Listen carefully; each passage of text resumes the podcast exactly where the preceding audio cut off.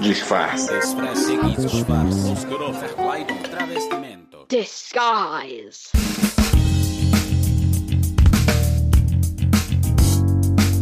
Oi, eu sou a Camila Cabete e esse é o Disfarces. Hoje eu vou falar sobre um assunto bem, bem delicado para mim ainda. Senta que lá vem história. Logo no início da pandemia de 2020, em março, mais especificamente, eu tive vários lutos. Em um intervalo de uma semana, eu perdi os amores da minha vida. Meus companheiros de vida, Bilbo e Lilica. Meus gatos pretos, lindos, de olhos amarelos, que deitavam e dormiam enquanto eu trabalhava e acordavam justamente quando eu tinha que desligar o computador e dar atenção a eles e também a minha vida. Eles dormiam comigo, entendiam do jeito felino quando eu precisava de carinho ou de espaço. O Bilbo desenvolveu uma infecção urinária que o levou em menos de três dias. Ele foi embora nos meus braços. A Lilica, provavelmente já com alguma infecção, numa madrugada ficou com uma das patinhas paralisada. Levamos no veterinário que a sedou para examinar e ela nunca mais voltou. Em um cenário apocalíptico, eu tinha perdido meus filhotes. Filhotes, modo de dizer, a Lilica tinha 11 anos e o Bilbo 5. Me vi presa em casa, com mil questionamentos sobre a minha vida, com a casa vazia, eu e meu companheiro em luto, pelos nossos gatos e pelo mundo. Tudo ia ser diferente dali para frente. Eu nunca sofri tanto e estava com a mente cheia. Eu deixei meu apartamento de São Paulo e só fui retornar quatro meses depois. Meu trabalho bombou porque trabalho com livro digital e de uma hora para outra as editoras viram nesse segmento a única forma de continuar vendendo e lançando livros. O trabalho me salvou. Perdi uma pessoa que pensava ser minha amiga, me despedi de um projeto que saiu das minhas entranhas lá em 2016. Refiz a vida. Formatei o HD, entendi coisas que estavam claras, mas que a velocidade da vida não me deixava enxergar, sabe? Eu chorei muito, chorei como nunca antes, eu acho. Os meus gatinhos morreram, cara. Você acredita? Eu não conseguia acreditar. Olhava para os cantos da casa que eles mais gostavam e não os via. Ainda agora, escrevendo, eu sinto uma dor no furo, sabe? Que a ausência deles me deixou. O trabalho me consumiu, mas seria mais certo dizer que me permitir ser consumida pelo trabalho. Foi nesse ato da vida que também surgiu o Disfarces. Esse podcast que você está ouvindo acabou de fazer um ano de estreia. Eu não comemorei, como também não comemoro meus aniversários de nascimento, mas festejo interiormente. O ano se desenrolou e a dor da ausência dos meus gatos não passava. Minha mãe me disse que eles absorveram algo muito ruim que veio em nossa direção energeticamente. É, isso não me consolou. Eu acho até que piorou um pouco. Fiquei com raiva, sabe? Mas ela também disse que eles ficam para sempre com a gente. Às vezes reencarnam e voltam. Doía e doía cada vez mais. Eu não conseguia nem pensar na possibilidade de adotar outros gatos, outro animal.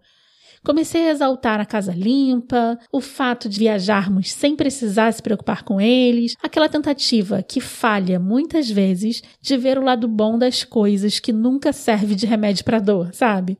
A pandemia deu uma trégua. Voltamos a São Paulo, comprei um apartamento, mudei em São Paulo, correria, coisas para resolver, papéis para assinar, gastos, mas toda vez que parava, aquela dor, aquele buraco, aquele luto não passava. Terapia, conversa, chora, fala do lado bom, fala da culpa, fala que se sente uma tutora de merda, que talvez pudesse ter evitado, Vida corre, trabalho, relações se reinventam, novos planos traçados em conjunto. Até que em março de 2021, no auge da nossa conhecida pandemia, mais de 3 mil mortos por dia no Brasil, o luto voltou. Percebi que estava fazendo um ano da perda do Bilbo e da Lilica. Trabalho, correria, viaja, volta de carro, se cuida, se isola mais. Até que uma amiga, que é protetora, me diz que tem dois gatinhos pretos muito pequenos e debilitados na praia de Camboinhas, que é onde eu moro, no Rio. Precisavam de lar temporário. Sabia. Eles voltaram.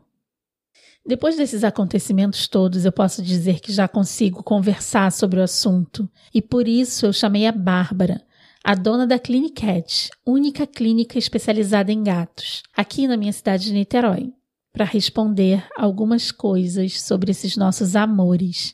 Vem ouvir. Entrevista.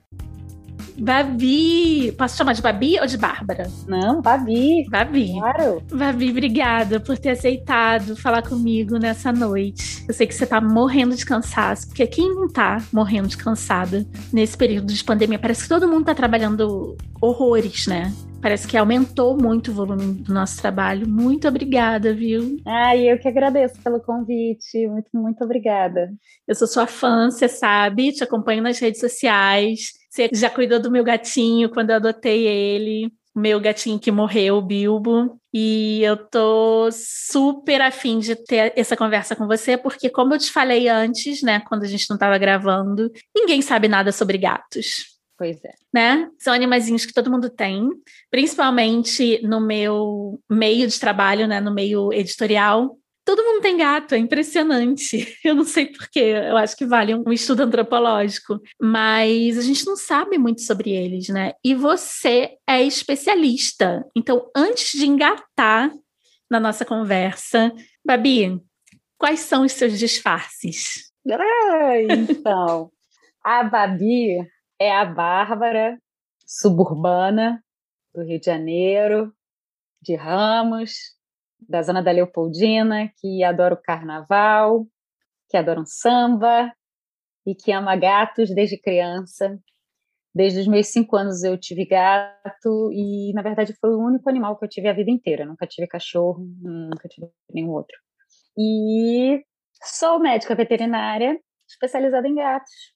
A história toda foi meio doida, mas está fluindo. E em outubro desse ano vai fazer cinco anos que eu abri uma clínica especializada em gatos na região oceânica de Niterói, que é a Clinicat. Olha só, você nunca teve cachorro, né? Eu tive cachorro, eu fui ter gato depois de adulta e me apaixonei completamente, sabe? Passou a ser tipo os meus filhotes, né? E é uma relação muito diferente, né, do que a relação que os donos, que os tutores têm com o cachorro, né? A gente é meio domesticado pelos gatos. e não o oposto, né? Exatamente. E como foi? Conta pra gente como foi escolher essa especialização, porque me parece que ninguém sabe nada sobre gatos. Então, como foi fazer uma especialização sobre gatos? Na sua área de veterinária? Então, é muito engraçado porque quando eu passei para a UF para fazer veterinária, eu queria muito trabalhar com grandes animais, com animais selvagens, na verdade. Grandes animais selvagens. E meu sonho era trabalhar com onça, onça pintada, jaguatirica, sussuarana. Nossa, que sonho! E aí eu pensei, era tudo só gato, só, só gato não, né? Só felinos, felídeos. E, e aí dentro da veterinária eu fui vendo quanto era difícil trabalhar com essa parte, enfim, com, seria concurso para o IBAMA, mesmo assim tem muitas carreiras que são muito burocráticas, uhum. nada de prático, né? E aí, dentro da faculdade, falei, ah, não vou seguir por esse lado, gostei muito da área de patologia clínica, que é a área que faz os exames dos animais. Gostei muito, gostei muito, até que no final da faculdade eu descobri que tinha uma clínica que atendia só gato em Botafogo. Uhum. E aí eu fui procurar vendo mais um pouco e tal. É a única que eu conheço no, no Rio de Janeiro. É, hoje em dia tem mais. Mas uhum. é, foi a primeira clínica especializada em gatos do Brasil, inclusive. Nossa. Da professora Heloísa Justen. Ela é professora da Universidade Federal Rural do Rio de Janeiro. E aí, quando eu descobri isso, eu falei: ah, que maneiro! Preciso fazer um estágio lá. E aí, só que eu tinha uns três anos de estágio na parte de patologia clínica, fiz o estágio com a doutora Heloísa, falei, gente, é isso que eu quero para minha vida, meu Deus do céu porque eu não gostava da clínica de pequenos animais de uma forma geral. Uhum. Principalmente pelo que eu via no hospital da UF, muita negligência. A gente atendia muito mais cachorro, então eu via muita negligência ali durante a parte da clínica médica. Uhum. E aí eu não queria lidar com aquele tipo de negligência, porque eu sou um pouco sanguínea, e eu ia ver como é que você deixou seu animal chegar nesse jeito? é. estudante, né? Essas coisas que a gente, né, muito, muito intensas. Mas eu fiquei apaixonada só que assim que eu me formei, eu já tinha emprego. Eu já consegui sair trabalhando e fiquei com isso na cabeça. Falei, gente, o negócio é muito maneiro. se eu tiver que trabalhar com clínica, eu vou trabalhar só com gato. Eu fiquei com isso na cabeça. Aí, mais ou menos três anos depois, eu fiz o mestrado com parasitologia felina. Uhum. E eu tinha que coletar muito sangue de gato, né, para fazer o estudo que eu precisava. E aí eu fui em várias clínicas, uma das clínicas falou, poxa, você tem super jeito e tal, de trabalhar com clínica, lá, você coletar sangue de gato, as pessoas têm dificuldade. E ela me convidou para trabalhar, e a gente começou a trabalhar juntas, e a maioria das pessoas com gato já queriam um atendimento comigo. Eu falei, pô, legal. Para você ver que quando as coisas são naturais, você não precisa forçar muita barra, né? Esse é o meu lema de vida, Babi. Tipo, tudo que é muito difícil, você precisa forçar muita barra, não tem que ser, sabe? exatamente, exatamente. Não, e o negócio é assim, nossa, parece que você é encantadora dos gatos, mas Olha só. não é, não é, né? Enfim. E aí eu fui gostando muito da parte de clínica. Aí gostei, passei a gostar até da clínica de cães também, mas obviamente sempre preferi gato. Fui fazendo cursos, especializações e vi que tinha como abrir uma clínica aqui na região oceânica, que era uma região muito carente, que inclusive foi a região que eu fiz o meu estudo do mestrado. Uhum. Então, a gente sabe que tem muito cachorro aqui, mas tem muito gato aqui na região oceânica. Mas tem muito gato.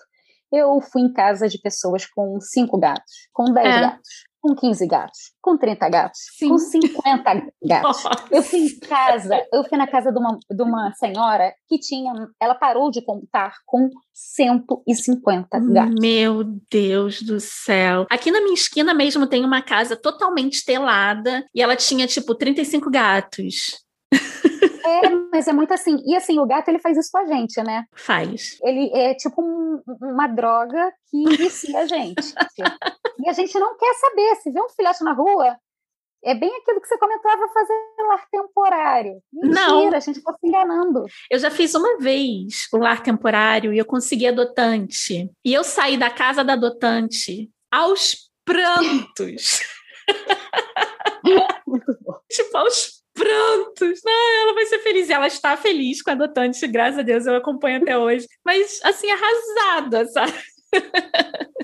Sim, muita dó, muita dó. E aí foi assim que peguei na medicina felina. Aí eu fiz o mestrado em medicina felina, com uma coisa também rara em gato, e aí teve um certo destaque, foi bem bacana. Através do mestrado, que eu fui vendo como a região oceânica tem muito animal, muito gato. Uhum. E por situações do destino, eu tinha um trocadinho muito ridículo e falei, ah, vou, vou tentar. E vai fazer cinco anos esse ano. Explodindo de sucesso. Porque todo mundo que procura gato chega na Cliniquete, né? Aqui, é impressionante. Eu adoro. Ai, que bom.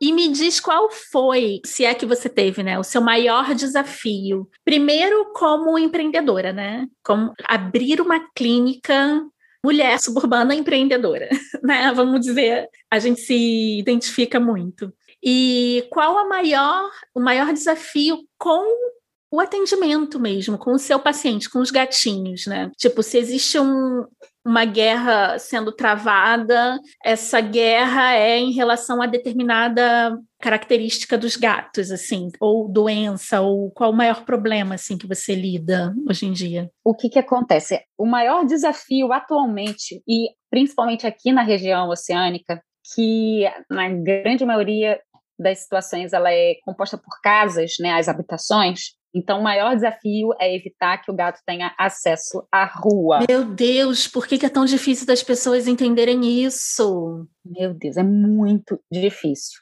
E aí a gente, por mais que eu fale, ele pode pegar infecções que não tem cura, ele pode ser atropelado, pode ser fraturado, pode ser envenenado, pode ser atropelado, pode ser roubado. Sim, e pode passar infecções para você, né? Porque tem, determinadas doenças que ele consegue passar, né? Sim, tem em especial uma doença muito chata, que ela é de pele, ela gera lesões, enfim, é bem chato de tratar o gato, chatinho também de tratar o humano. Uhum. Então, é uma questão de tutoria responsável, né? é fazer a pessoa entender que não pode ter acesso à rua. E de fato é um desafio, porque o gato é um animal muito habilidoso.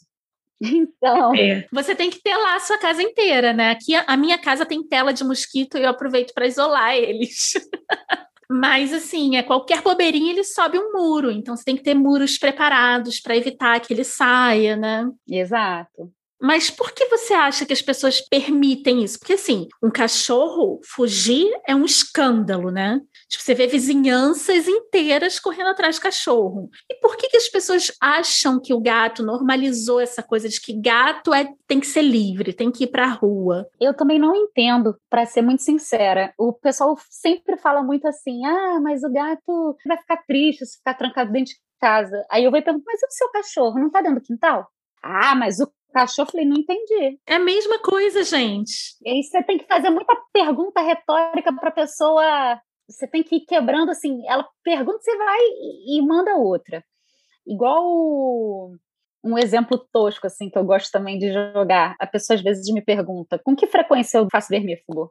Aí eu falo: ah, quando tem necessidade. Tá, mas não é cada três meses? Eu falei: ah, mas seu gato tem verme a cada três meses? Ah, não, não sei. Aí você tenta assim falar: ah, então você nunca vermifuga os seus gatos? Eu falei: os meus têm mais de, mais de anos e eu sou parasitologista veterinária. Então, assim, eu estou muito tranquila. Você toma antibiótico sem infecção? Então, para que, que vai tomar um antieumíntico sem parasitose? Então. Pois é. E esse assunto de antiverme é complexo hoje em dia, porque está todo mundo tomando ivermectina. Você falou, eu me lembrei, meu Deus, tem gente tomando ivermectina tipo três vezes ao dia, sabe? O que é um absurdo. Para vírus, que assim, não faz o menor sentido, meu Deus. Completamente diferente o microorganismo. É bizarro. Foi só um parêntese aqui do absurdo que a gente tem vivido hoje em dia. Mas e como empreendedora, assim, tipo, quando você chegou e resolveu abrir uma clínica especializada em gatos, o que, que você ouviu? Assim? Você deve ter ouvido um monte de coisas te desencorajando, né? Então, na verdade, foi foi um desafio desde sempre. Na verdade, eu, o meu sonho desde pequena, até porque eu ouvia muito meus pais falando, era, ah, você tem que fazer concurso público, que não sei o quê. Nossa geração, né? Sim. E aí, eu cheguei a fazer estágio na Fiocruz, num setor que eu fiquei muito decepcionada, muito triste, que eu vi que tinha aquela coisa das vagas com carta marcada, né? Uhum. Então isso me desanimou demais. E quando eu comecei a trabalhar com clínica, aí eu tenho umas questões aí de condutas éticas que algumas vezes eu acabava batendo um pouco de frente com os donos das clínicas porque a gente sabe que a gente não paga boleto com amor. A gente precisa também do nosso, né, do nosso salário. Uhum. Só que eu não vou fazer procedimento que não tem necessidade. E por diversas vezes eu chegava na clínica, tinha animal internado. Ai, gente. Em situação que eu não via necessidade, eu liberava todo mundo e era sempre no meu dia. Enfim, e aí eu era dispensada porque eu não me enquadrava na no esquema, né? No perfil da clínica. Não, Aí eu, numa dessas, eu consegui juntar um trocadinho, mas Camila, é um trocadinho mesmo. Não sei nem se isso cabe na, aqui no nosso podcast, mas eu vou falar. Claro, claro, fala. A gente precisa que mulheres falem mais a respeito disso. Menina. Não, aí eu tinha muito, tipo, nada, acabado de me separar. E o meu, meu ex-companheiro tinha acabado de sair de casa, eu tinha decidido por me separar, decidi abrir a clínica, então eu não ia ter como pagar dois aluguéis eu assumi que eu ia ter que morar na clínica no segundo andar. Morei na clínica. Eu tinha um dinheiro que só dava para fazer a obra. A obra tinha que durar uhum. um mês. E eu não tinha capital de giro. Eu não tinha nada. Eu não tinha nada. Eu não tinha, tipo. O que entrava, você sobrevivia, né? É. Só que assim, eu, eu não tinha realmente nada. E dentro dessa galera que eu conheci no meio do meu projeto de mestrado aqui na região oceânica, eu conheci uma, uma mulher maravilhosa pesquisadora da Fiocruz, uma médica, com mais de 30 gatos. Ela me ajudou muito. Nossa. Consegui coletar os sangues dos gatos dela e tal. Ela pegava muitos gatos de manguinhos da maré para castrar. E nessa época eu estava fazendo curso de cirurgia. Aí eu fui falei assim, pô, fulana, posso, por acaso, treinar porque uma hora a gente tem que treinar, gente. Primeiro começa. Sim, sim. a gente tem que treinar. Ah, tá, tranquilo. Eu falei, óbvio que eu não vou te cobrar nada, porque eu vou estar tá aprendendo muito. Você ajudou ela porque ela é uma protetora e ela te ajudou para ter horas de cirurgia, né? Exatamente. E aí a gente começou a ficar amiga, amiga, amiga, amiga. E eu como eu falei, eu sou suburbana, uma vida bem pesadona, e eu tinha 15 mil para fazer a obra. Bom, nossa, não tinha fiador. Eu cheguei para ela e falei: por favor, você pode ser minha fiadora? Ela topou. A gente tem que contar com as outras mulheres, sempre.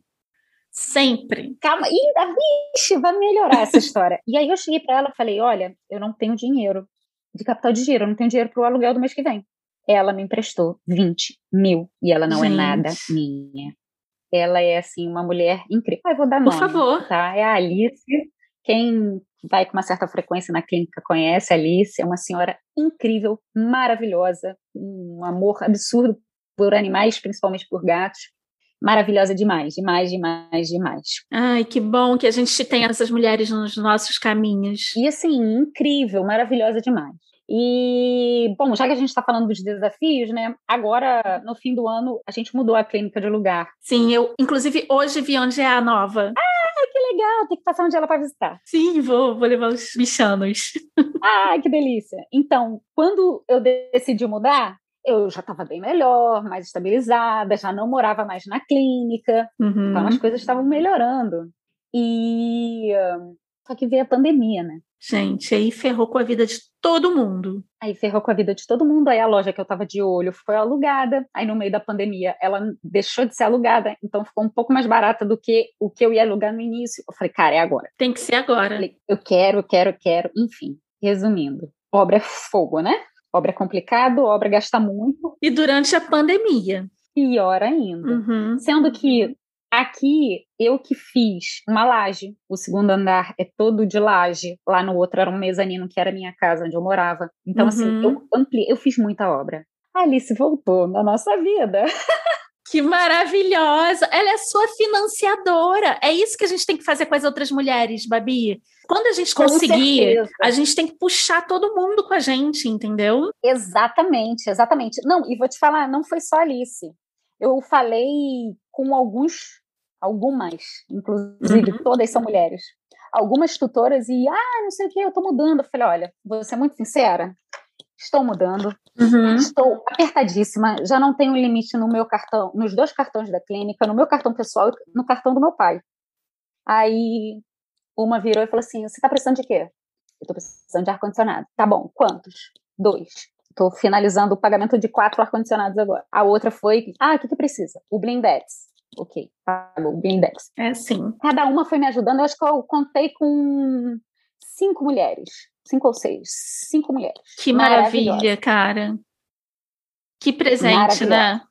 Um presente É enorme. isso que a gente tem que se conscientizar, a gente não precisa de homem, a gente precisa estar entre nós, entre as mulheres, a gente precisa da nossa ciranda, sabe, da nossa roda. É isso que vai mover a gente para frente, sabe? Se depender de homem, Esquece. Não, não, esquece, exatamente. Tudo vem fluindo. Ah, hoje em dia a equipe é composta é, 99% por mulheres, uhum. só o cardiologista que é homem. E deixa ele dar moda só. Não, a gente não odeia os homens, né? É que realmente a gente vive num, numa sociedade tão patriarcal, né? E tão coloca a gente tão em último lugar que a gente só vai conseguir lidar de igual para igual com mulheres, né? É claro que tem homens maravilhosos, tipo, eu tenho um companheiro maravilhoso, eu tenho amigos maravilhosos. A gente está generalizando porque a maioria, sim, né? A maioria ainda é cagada, mas a gente sabe que tem umas joias, né? Uns caras especiais aí que chegam na nossa vida. Mas, cara, que loucura! E agora você mudou, né? Que eu recebi o e-mail, recebi o comunicado no Instagram de que você tinha mudado e já está funcionando a nova clínica. Sim, está funcionando. Tem pequenos detalhes que a gente precisa resolver, mas ela está super bem dividida, do jeitinho que eu queria. Eu, dentro da medicina, medicina felina vendo as necessidades. Eu também fui me especializando, estou fazendo vários cursos e agora eu vou começar a pós-graduação também em odontologia veterinária. Ah, que show! Eu faço a parte de odonto de felino já, tem todo o equipamento, raio-x odontológico, enfim, tudo porque é um problema muito frequente. Isso que eu ia falar, né? O tártaro é um, uma peste, né, para os gatinhos. Então, a doença periodontal é a doença mais frequente entre cães e gatos. Mais Entendi. de 80% tem. doença periodontal. Nossa. Então, só que nos gatos ela se manifesta de uma forma um pouquinho pior. E aí eu fui vendo isso com uma certa frequência muito grande e a necessidade de me especializar nessa área. Aí na clínica nova tem o centro cirúrgico e o centro cirúrgico só de odonto, né? Que aí uhum. não, não mistura, que é o que é indicado, enfim. Coloquei vários detalhezinhos que são bem bacanas. E tem os gatinhos da clínica. Oh, adoro, sempre tinha quando eu ia lá, sempre tinha lá na sala de espera, os fofos. Ai, que maravilha, cara. Eu tô muito feliz, muito mesmo. E muito feliz de você ser essa pessoa especial e de estar conseguindo e de estar cercada de mulheres incríveis, assim. Eu também, eu, cara, eu devo muito da minha vida a mulheres incríveis. E assim, o que a gente aprendeu na dor, a gente aprendeu com os caras, né? O que a gente aprende com ajuda, a gente aprende com as mulheres, né? E pelo menos essa foi a minha experiência. É difícil a gente generalizar, né? Mas não só eu, mas várias mulheres têm essa experiência também. Sim, é difícil generalizar, mas coincidentemente ou não, não eu é? concordo com você. E tenho muitas amigas que também. E aí vamos falar da saúde dos felinos, né? Eu te contei a história dos meus gatinhos agora, né, rapidamente.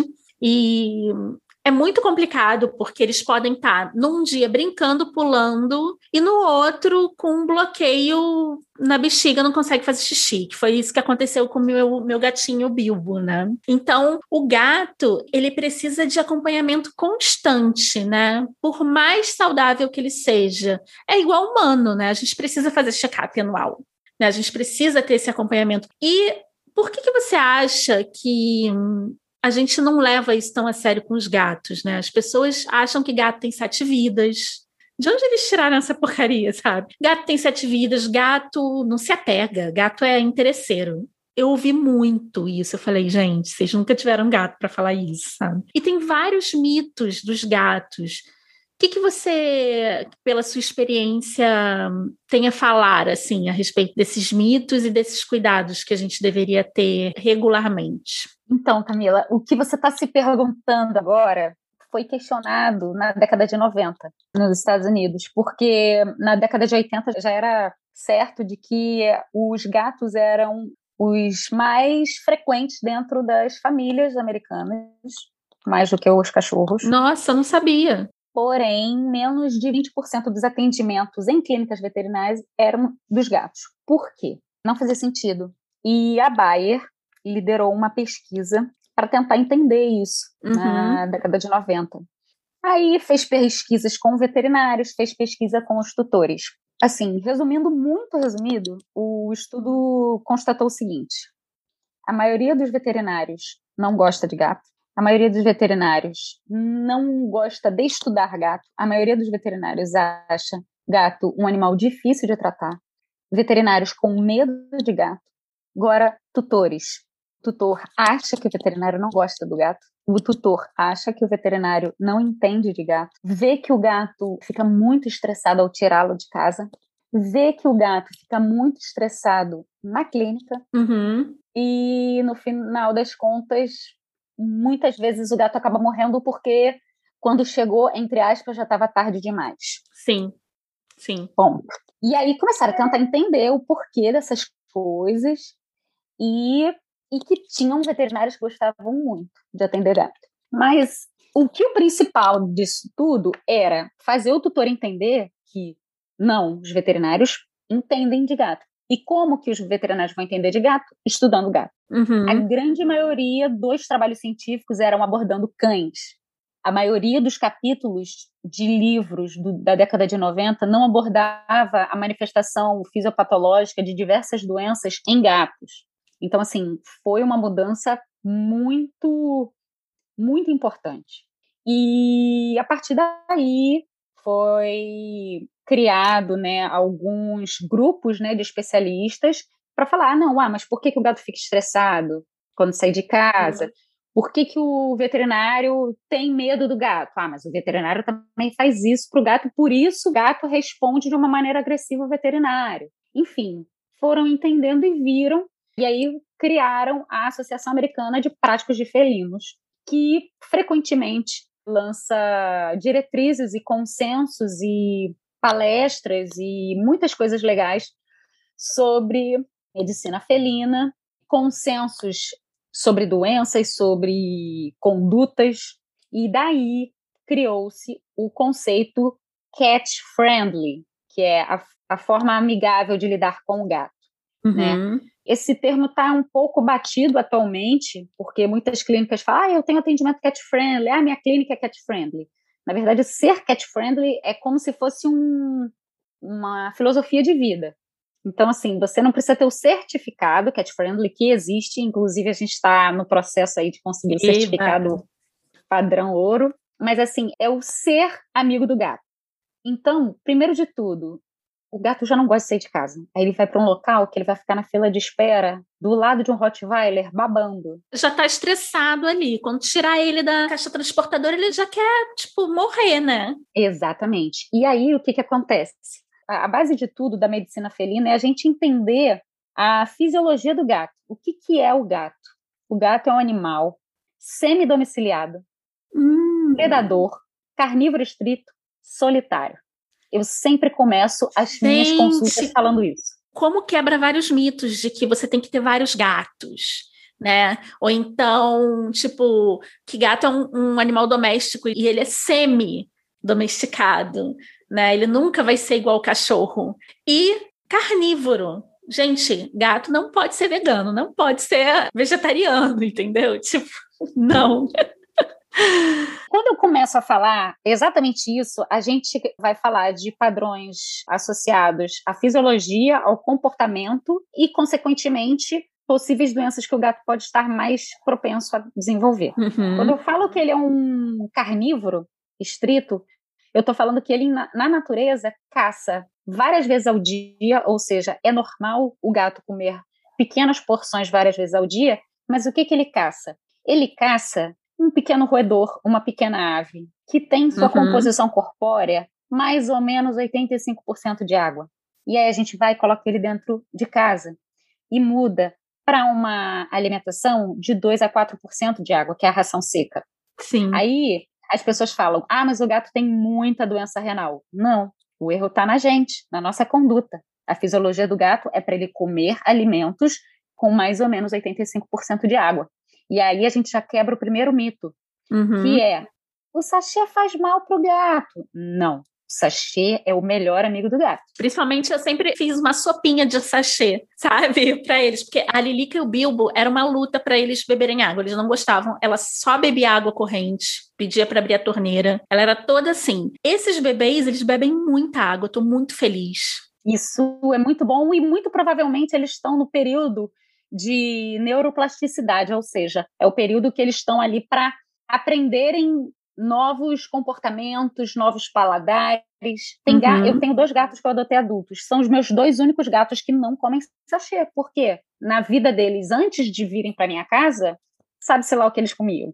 Eles não comem pois sachê. É. Olha só. Sachê só o barulho. Esses têm menos, têm menos de dois meses. Quando eu falo a palavra, que eu sempre associo a palavra ao a comida, para eu conseguir tirar eles debaixo do sofá, né? Essas coisas. E aí, quando eu falo a palavra quer, eles já chegam para mim, quando eles ouvem barulho do sachê, eles ficam loucos, assim, muito engraçado. Mas a qualidade do sachê influencia, porque eu já ouvi de veterinários, inclusive o veterinário que fez os primeiros atendimentos desses nenenzinhos agora, do Frodo e do Sam, ele disse que ah, era melhor dar sachê premium, né? Sempre sachê premium. Eu não sei muito bem o que isso significa. Então, na verdade, vamos dar o nome aos bois. O, isso. sachê da Whiskas, ele é bom. Ele é um sachê completo. Pode dar uhum. o da Whiskas, não tem problema. Ah, mas tem muito sódio. Não, não tem. Entendi. É melhor do que dar atum, por exemplo? Sim, sim. Entendi. Bem melhor do que dar atum, porque tem a questão da embalagem também do atum, da conservação do atum. Tem um atum que é conservado em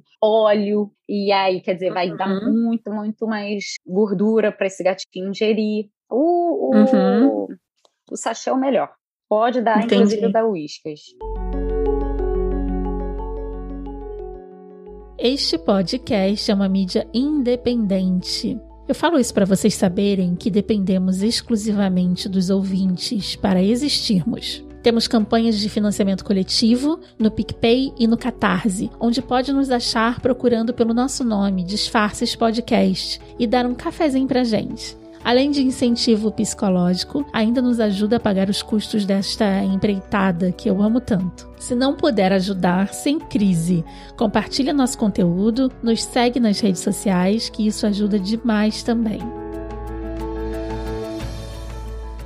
E sobre o aspecto de solitário. O gato é um ser solitário. Por que, que, as pessoas têm tantos gatos juntos? Assim, eu tenho que admitir que eu tive a minha gata, né, mais velha, que morreu em março, a Lilica, era só eu e ela. E a gente virou um grude, né? Ela virou um grudinho comigo. E aí, depois que o Bilbo chegou, ela odiou ele e morreram se odiando, né? Se tolerando. Né? Eles se toleravam. Mas ele queria brincar e ela nunca quis brincar com ele e tudo. E esses dois que vieram juntos, né? Que são gêmeos, eles são muito companheiros, sabe? Eu vejo que eles crescerem juntos está sendo muito mais gostoso. Eles ficam até mais independentes da gente. Porque eles ficam lá brincando, entendeu? Eles só vêm quando quer carinho, comida. Então, eu fico assim, ah, será que é melhor ter um só ou dois? Existe um número ideal para ter gato? Então é difícil responder isso, porque, na verdade, quando eu começo falando que o gato é um predador solitário, eu estou querendo dizer o quê? Que ele na natureza é ele por ele mesmo. Uhum. Ou seja, não rola matilha, né? Não rola matilha, não rola proteção. É ele por ele mesmo. Uhum. Então, ele é um animal que, diferente do cachorro, que tem muitas expressões faciais, o gato tem pouquíssimas. Inclusive, o melhor é. estudo de expressões faciais em gatos do mundo é de Campinas. Que Nossa. é, mostra a lateralização do olho, o ângulo do bigode, das vibriscas. E é muito sutil, é né? Quem muito não, sutil. quem não convive com gato não sabe a diferença. Exatamente. A gente, a gente que convive sabe até a diferença do miado, né? Não, isso é miado de dor, isso é miado de fome, isso é miado de brincadeira. Não, né? com certeza. E aí, por isso, por essas sutilezas do gato, é que antigamente achava, e hoje, até hoje em dia, muita gente acha que gato é difícil de lidar, de cuidar, próprio veterinário. Ah, não, uhum. mas é uhum. porque ah, acontece do nada umas coisas, e aí é tudo muito mais difícil de tratar. Quando não, tudo a gente sempre tem que confiar muito no tutor. Porque também o tutor de gato não é igual ao tutor de cachorro. O tutor de gato ele é não. muito mais criterioso. É, dentro da medicina veterinária, Ai, meu Deus, eu tô abrindo aqui umas coisas. O pessoal até fala Pode assim, abrir. E ai, aquele, sabe aquele pessoal chatinho, dono de gato? Eu, Mentira! Sempre, sempre. Quem não trabalha, assim, qualquer um, tipo, se for cardiologista, endócrino, clínico geral, com tudo, vai falar assim, ah, aquele pessoal chatinho, sabe, dono de gato. Vai falar assim, Gente. ah, é um tutor mais difícil. Você fala, ah, dono de gato, né? Então, não sabia disso. É, isso também é uma, era uma das coisas que estavam no, nesse questionário que eu te falei da Bayer, da década de 90, que é um tutor uhum. mais difícil. Por quê? Porque sabe que também não é fácil lidar com gato. É porque rola ali um entendimento sem explicação, né? Meio energético. É um negócio, cara, e tem que acreditar. É bizarro. E eu, particularmente, amo atender tutor de gato. Porque, primeiro, que eu gosto de explicar tudo que eu tô fazendo e o que tá acontecendo, porque eu gostaria que fizessem comigo. E como claro. eu não tenho isso na medicina humana e eu fico muito pé da vida, eu faço isso dentro dos atendimentos. Exatamente o que eu penso. Pô, cara, brincadeira. E aí, então a gente explica bem para poder até fazer com que o tutor ele se identifique, inclusive, com o protocolo com tratamento, porque assim, uhum. infelizmente, uhum. às vezes a gente faz um, uma receita um pouco grande e eu preciso do comprometimento do tutor para que ele siga a risca aquela receita, para que a gente consiga uhum. fazer um bom tratamento. Então, eu preciso passar para o tutor a confiança e o porquê de estar passando aquelas medicações para que a gente consiga o uhum. sucesso aí no tratamento do animal. Mas, antes disso tudo que eu estava falando, é que assim, o gato, como ele é um animal muito discreto, é, ah, mas ele não, não foi de uma hora para outra, que não sei o quê. A gente tem que entender o tutor. E eu dou sempre essa história como exemplo. Tinha uma tutora, ela nem mora mais no Brasil. Uma tutora que qualquer coisa ela levava. Qualquer coisa ela, ai meu Deus, não, aconteceu alguma coisa, aconteceu alguma coisa. E aí teve um dia que ela foi, chegou lá, emergência. Aí eu falei, o que que houve? A minha gata hoje não subiu na pia do banheiro quando eu tava tomando banho. Eu falei, tá, foi só isso? Só isso. Tá. Você tem que dar ouvido. Ah, não, mas porque mudou a rotina, mudou a rotina, tem algum problema. E aí eu avaliei o gato e tal, a gatinha era uma fêmea. É, né, porque ela tá viva ainda. Eu avaliei e tal, teve uma hora que durante a papação abdominal, palpei, palpei, ela fez um, mexeu ligeiramente a orelhinha. Falei, deve ter alguma coisa aqui. E aí a gente fez uma ultra e ela tinha uma agulha perfurando o intestino. A gata foi brincar com a linha, acabou engolindo a agulha, e isso é relativamente frequente. Se a gente compara isso com o cão, o gato ele tende a ter mais problemas com coisas inanimadas lineares, porque ele brinca e acaba grudando nas espículas, na língua dele, ele acaba não conseguindo eliminar, então ele acaba engolindo, e nisso vem uma, uma agulha junto. Então, assim, foi dali para o centro cirúrgico. Ai, mas é porque o meu gato hoje não subiu na pia. Se não fosse essa tutora extremamente cuidadosa, sim, essa gatinha não teria sobrevivido. Então, Sim. ah, mas ela também é neurótica. Não, a gente sabe a nossa rotina e a gente sabe a rotina do gato. Então, ah, mas seria muito difícil. Não, não é difícil. Você tem que entender o gato. O gato é discreto. Se fosse um cachorro, ia estar tá gritando de dor. Exatamente. O gato é muito discreto. Tipo, eu lembro que hoje eu lembro de coisas com o Bruno, né, com meu companheiro, dos nossos gatos. O Bilbo já estava dando sinais. E a gente, tipo, ah, ele tá brincando, ele tá tranquilo, mas, tipo, toda vez que fazia xixi, miava. Dor, vocalização. Mas estava bem, aí saía de lá brincando e tudo, mas, sabe, tem sempre alguma coisa, assim. Então, realmente tem que ter um acompanhamento bizarro. E você estava falando sobre o fato dele ser solitário, né? Uhum. Que a gente abriu abas. Sim. E o que que isso envolve as comunidades, né? Porque tem os acumuladores também de gatos, né? É, mas assim, é, tem o, o 880, os acumuladores.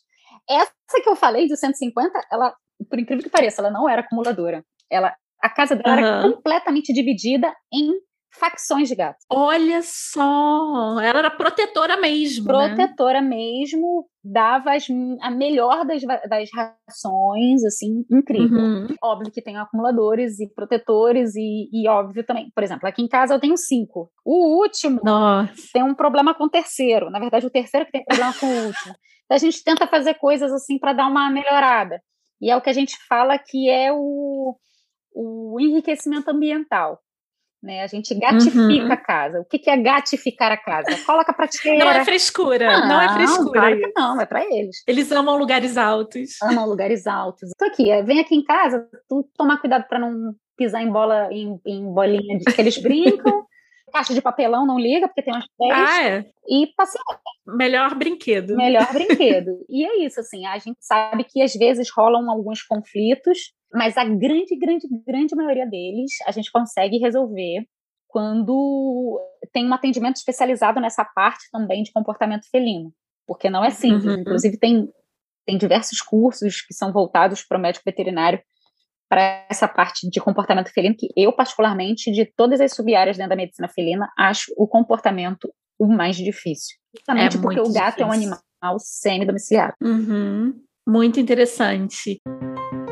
E assim, você já falou aí de alguns erros assim que nós humanos cometemos com os gatos, né? Principalmente o fato de não ter responsabilidade de mantê-lo dentro de casa. Quem mora em prédio tem muito problema. Eu já ouvi muita, de muitas pessoas assim, que eu tenho um apartamento em São Paulo. Em São Paulo eu moro em apartamento. E aí eu telei tudo. E tem, lá tem uma vista bonita, sabe? todo mundo falando, ai, mas você telou tudo. Sim, tem que ter lá tudo, porque eles se jogam da janela. Não tem essa de que não, gato é tranquilo, gato é safo. Não, eles escorregam, né? Eles batem com a cara na mesa às vezes quando vão pular, né? Isso acontece, quem tem gato sabe. E eles realmente podem se jogar, né, das janelas. Então, algumas protetoras, para elas fazerem adoção, tem que ter a casa telada, né? Tem que ter uma casa que não dê acesso à rua para esses gatos, porque tem esses enganos, assim, né?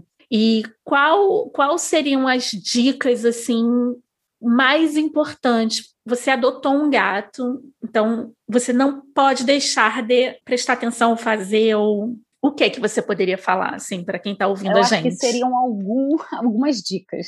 Pode dar. Primeiro, telar tudo. Realmente, não tem isso. Ah, mas o gato não é maluco, ele não vai se jogar. Não, Se joga. Não é assim. A gente sabe que o gato gosta de viver perigosamente. Numa dessas, ele pode dar uma escorregada, pode passar um passarinho próximo, ele ter aquele Uhum. de caça e acabar caindo. Enfim, é uma questão de proteção. Aí tem gente que fala: ai, mas colocar tela é caro, é muito mais caro cirurgia ortopédica de animal politraumatizado. Nossa, não consigo nem imaginar. Eu já é falo, deve quando a pessoa manda esse que é do dinheiro, eu já. Falo, ó, pior de tudo é, poxa, tem noção, o ortopedista Uhum. gasta muito material e isso tudo é repassado para você. É muito complicado. E, bom, isso, oferecer sachê para o gatinho desde pequeno e ir num médico veterinário especializado em gato.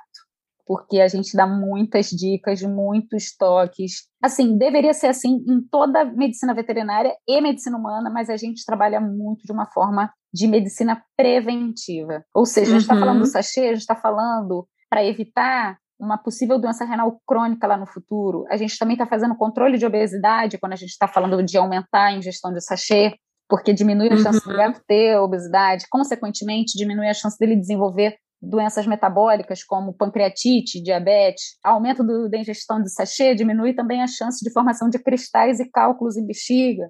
Então, consequentemente, a gente diminui a chance de desenvolvimento de doenças do trato urinário baixo. Uhum. Então, assim, a gente trabalha de uma forma de medicina preventiva e de maneira constante. Sempre assim, ó, olha isso, senão pode dar aquilo.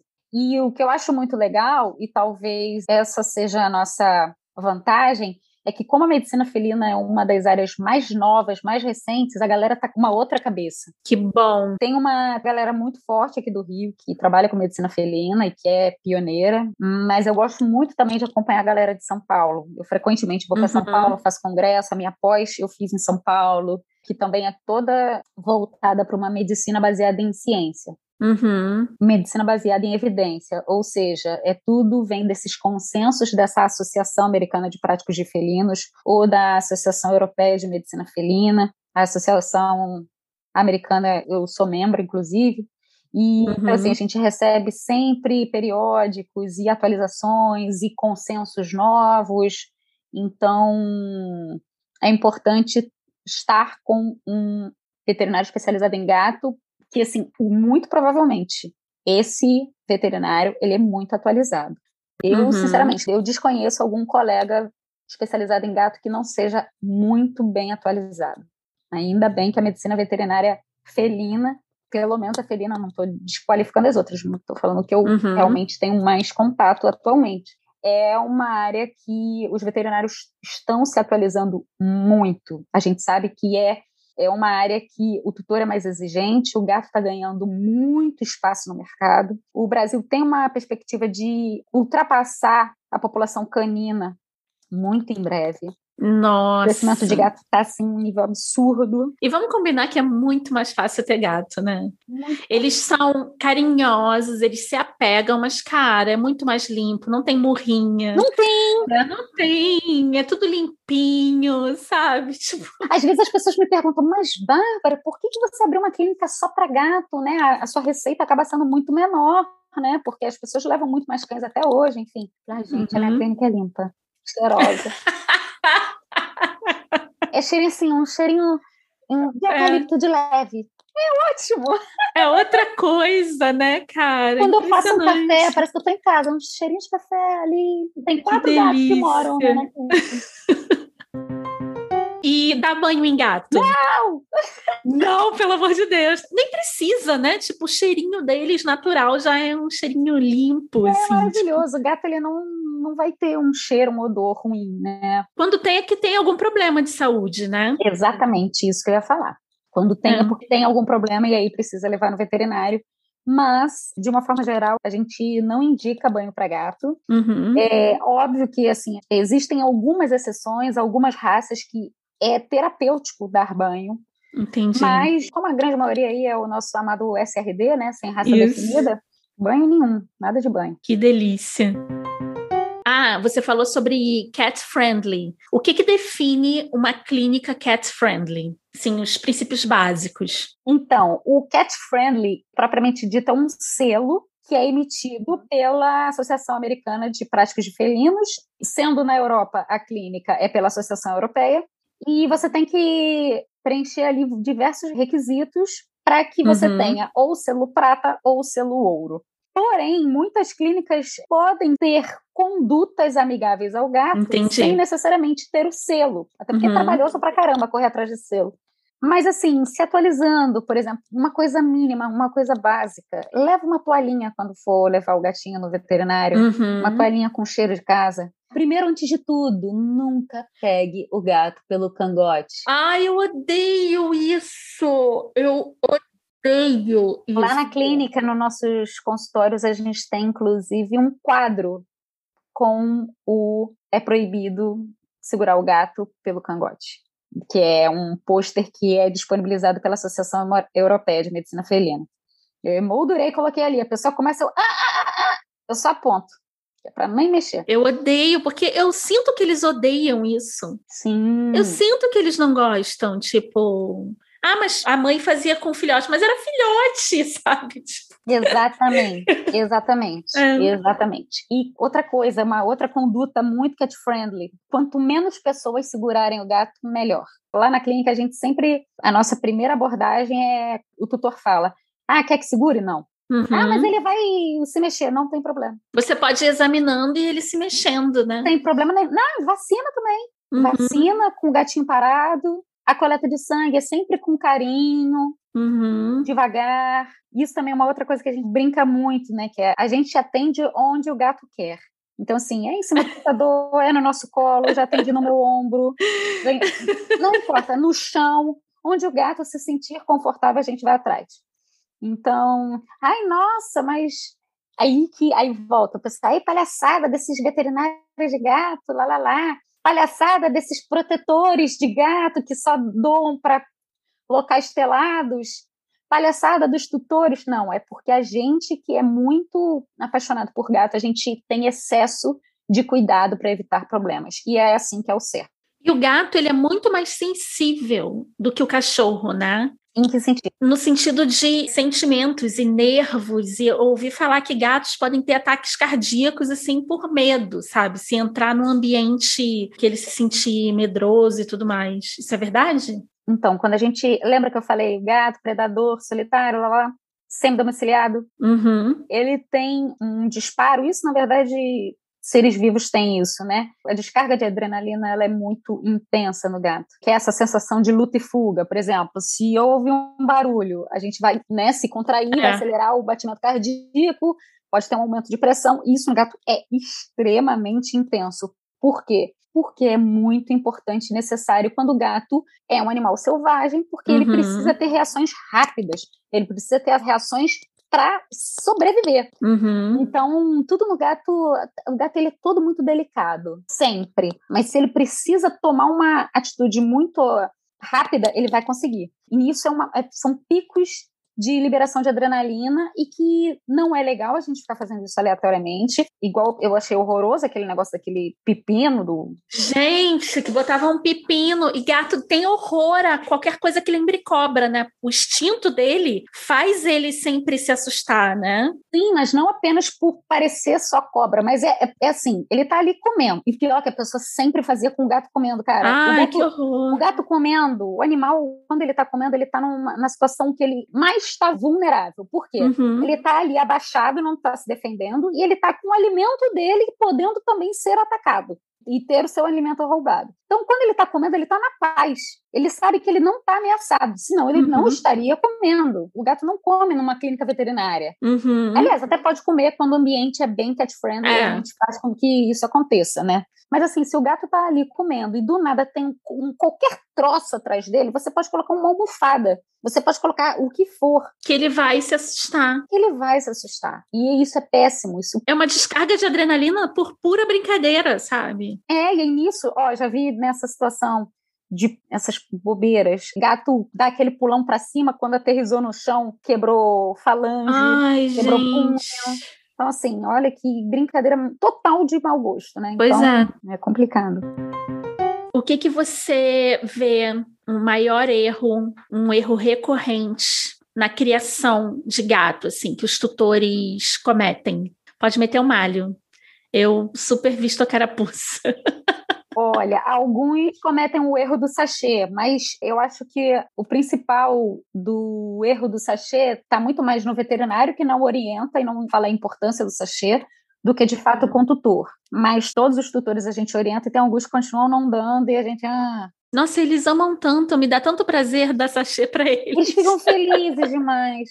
Enfim, acaba que o público que vai lá na clínica acaba sendo uma galera de gato que é muito criteriosa. E eu não estou uhum. falando de poder aquisitivo, não.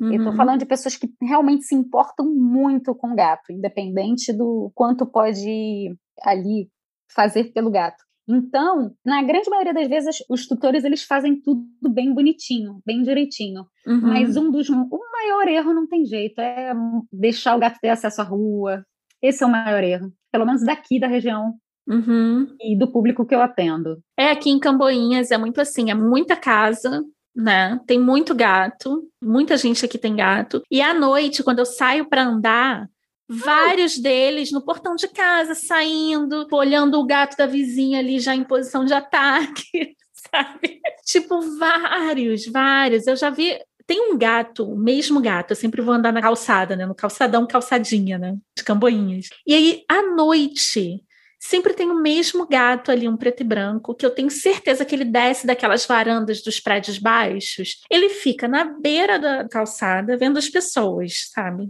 E ele fica tipo de boas ali. Eu fico, menino, vai para casa. Eu fico indignada quando vejo um gato na rua, sabe? Ai, Babi, muito obrigada, viu? Eu ficaria horas aqui conversando com você. Tem muita dúvida, a gente precisa ainda muito aprender com eles, né, a conviver. Ainda tem toda uma parte assim que não é científica, né, mas é energética, que, né, a gente sente, eles sentem quando a gente está mal, eles ficam mal quando alguma coisa acontece. Tem toda uma parte assim que a gente não sabe nem da missa metade do que que esses gatinhos são capazes, né? Porque a gente precisa estudar muito ainda. E que bom que já tem uma medicina veterinária direcionada para isso. Sem frescurite, né? A gente só quer saber, a gente não quer frescura, a gente não quer andar com ele, sabe, no, no andador, entendeu? A gente só quer o básico, né? Os gatos não tinham nem o básico que era tudo direcionado mesmo para o cão. Que bom que você me falou isso. Eu não, não tinha conhecimento disso, assim, sabe, com fatos. Eu tinha a percepção só. Mas que bom, obrigada. Ai, eu que agradeço. Obrigada pelo convite. Foi um prazer. É, realmente, começar a falar de gato já era. Vou ver, eu fico aí até de madrugada. Falar nisso, tem que marcar minha consulta com você, para você conhecer os novos. Ele fez aquela primeira consulta né, de bebê e agora eu vou marcar e a gente vai se ver pessoalmente para falar uhum, muito. Aí eu te apresento a clínica. ah, eu vou adorar. Uhum. E se alguém quiser entrar em contato com você, como é que as pessoas chegam em você?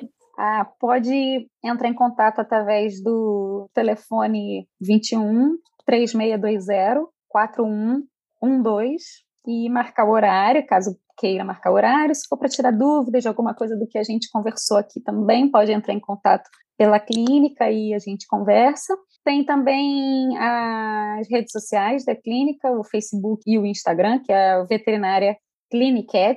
Estou um pouquinho abandonada ali do Instagram, mas tô voltando aos poucos. Esse negócio de pandemia é, bagunça tudo. É, deixa todo mundo sem prumo. Mas sempre que tem mensagem, a gente responde. Geralmente sou eu. Eu adoro o Instagram de vocês. É super informativo, eu super sigo mesmo. Ai, legal, legal. Vou voltar a mexer melhor nele. Muito obrigada. Obrigada a você, lindona.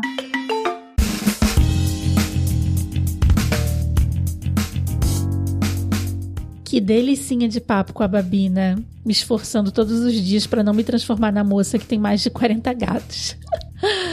Vamos ver se eu consigo manter só os gêmeos, Frodo e Sam.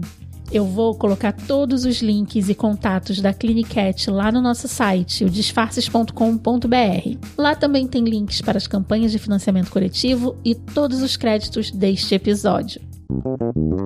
Se você quer fechar uma parceria com a gente, mandar amor, criticar, escreva uma DM no Instagram, no arroba disfarcespod. Ou se é old school como eu, mande um e-mail para camila.disfarces.com.br. Fazemos parte da família Central 3. Disguise. Esse podcast foi editado por Domênica Mendes.